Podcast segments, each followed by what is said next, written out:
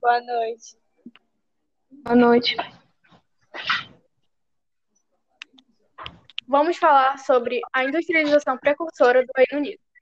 As integrantes do grupo são Júlia Santana Santos, Gabriele Vieira de Oliveira e Dília Moura Guerra, da turma IEDF 21.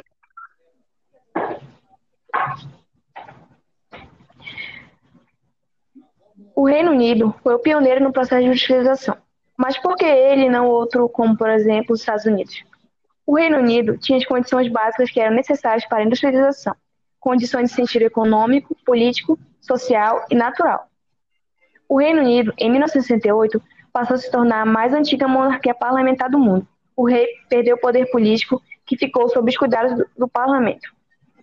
A crescente burguesia mercantil passou a controlar o Estado britânico, usando para apoiar seus objetivos econômicos. A Revolução Burguesa foi fundamental para a eclosão da Revolução Industrial quase um século depois. Durante o capitalismo comercial, o Reino Unido acumulou re reservas de riqueza que foram fundamentais para o processo de revolução industrial. Mais do que em qualquer outro, mais do que em qualquer outro país, a acumulação de capitais foi intensa.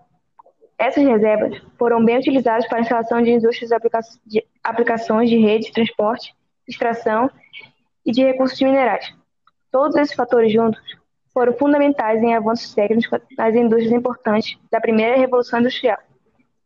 Mas o Reino Unido tinha ainda a vantagem de possuir grandes reservas de carvão mineral, essenciais para o uso de, para o uso de máquinas a vapor. Graças às reservas de ferro e carvão, houve a expansão de siderurgia e, portanto, o crescimento de outros ramos como naval, ferroviário, etc. O Reino Unido já possuía as principais condições para ocorrer a Revolução Industrial: disponibilidade de matéria-prima, energia, acúmulo de capital, avanços tecnológicos. E, os, e o Estado já estava sob o comando da burguesia.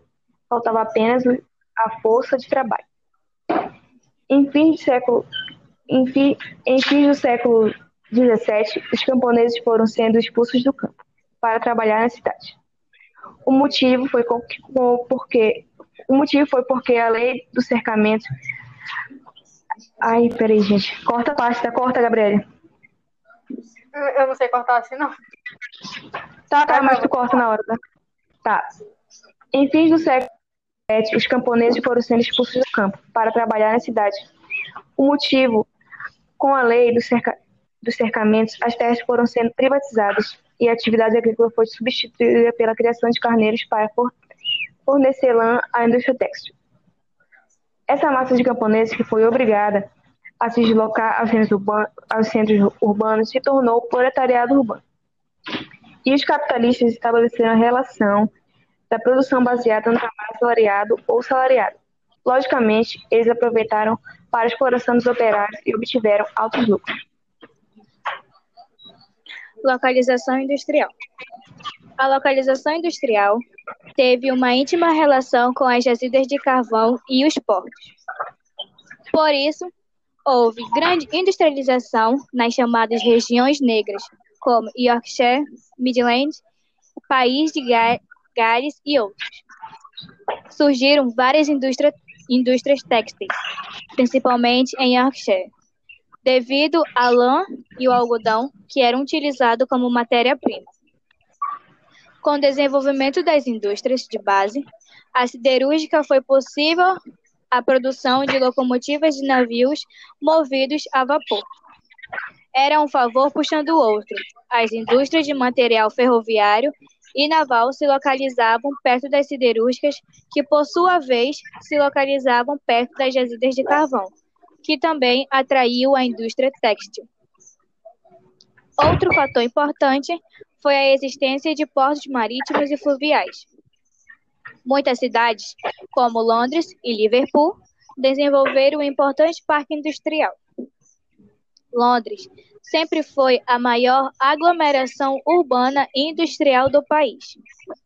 Devido à disponibilidade de mão de obra, de mercado consumidor e de redes de transportes, foi favorável à instalação de indústrias menos dependentes de matérias-primas. Londres já era, na primeira Revolução Industrial, o maior porto e centro comercial e financeiro britânico. E após a Segunda Revolução Industrial, mais indústrias que não dependem de carvão foram se instalando em Londres e ampliando cada vez mais a sua metrópole. Outra cidade importante foi Birmingham, que depois de Londres era o principal centro industrial do Reino Unido e possui um parque industrial bem diversificado. Recentemente, com a realocação industrial, as cidades do centro-sul da Inglaterra passaram a abrigar as indústrias mais novas e modernas. Uma potência que perdeu o primeiro lugar. Até o início do século XX, o Reino Unido liderava o avanço industrial. Mas apesar de hoje ainda ser uma potência, perdeu a força que tinha em sentido econômico e político. Embora o país tenha crescido após a Segunda Guerra Mundial, não conseguiu acompanhar o ritmo de outros países, como os Estados Unidos, Japão, Alemanha e França. Essa decadência, decadência que ocorreu com o Reino Unido atinge o país de forma desigual. Alguns setores em decadência, como têxtil, siderúrgica, que antes eram as maiores do mundo. Mas existem outros setores bem dinâmicos, como o petroquímico e o nuclear, que é apoiado tecnologicamente pelos Estados Unidos. Nas regiões negras, que antes eram bem fortes economicamente, hoje é visível a desindustrialização e o desemprego. Essas regiões liberavam imigrantes para o sul, principalmente para Londres. O empobrecimento de parte da população ocorreu significativamente na década de 80, quando passou a ter uma maior concentração de renda. Isso ocorreu não só pela perda de competitividade do país, mas também pelas políticas neoliberais adotadas pela primeira-ministra Margaret Thatcher, que prejudicaram a proteção social que antes eram mantidas pelo Estado. Apesar de permanecer um custo social elevado, as políticas neoliberais atingiram seu objetivo, a redução do papel do Estado na economia. Assim, muitas empresas estatais foram privatizadas, por exemplo, a British Airways, transporte aéreo, etc. Causas da Revolução Industrial Inglesa.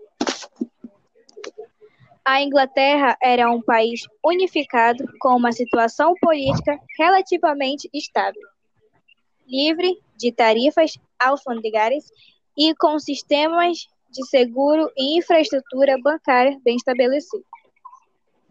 No século XVIII, tornou-se uma potência econômica internacional dominante e acumulou grandes somas de capital.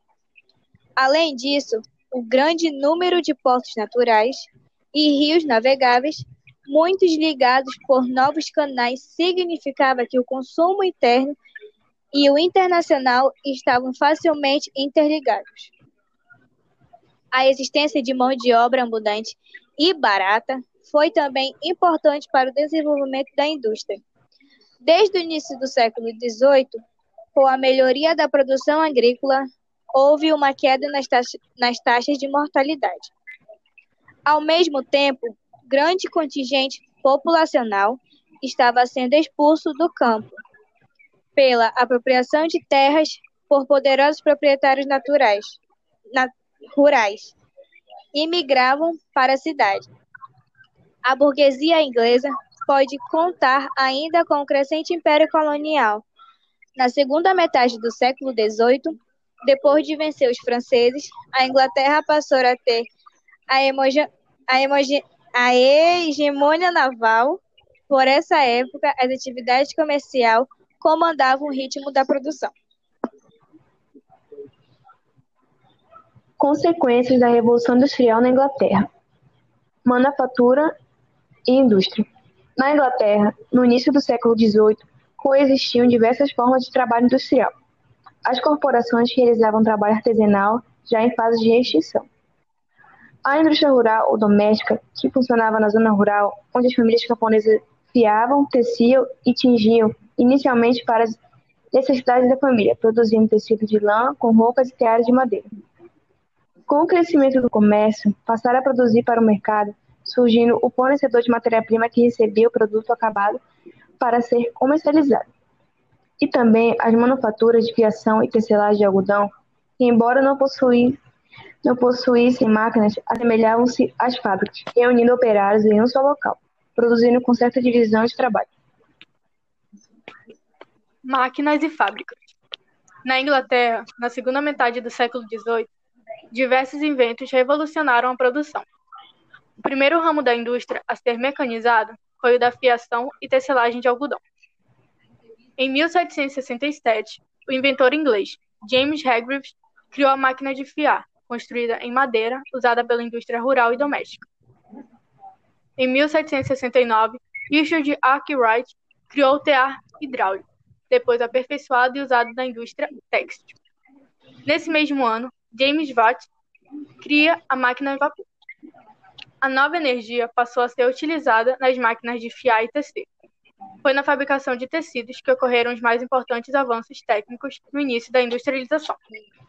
Em 1779, Samuel Crompton aprimorou o tear hidráulico e em 1785, Edmundo Cartwright inventou o tear mecânico, capaz de ser operado por mão de obra não especializada, o que marcou o fim da tecelagem manual.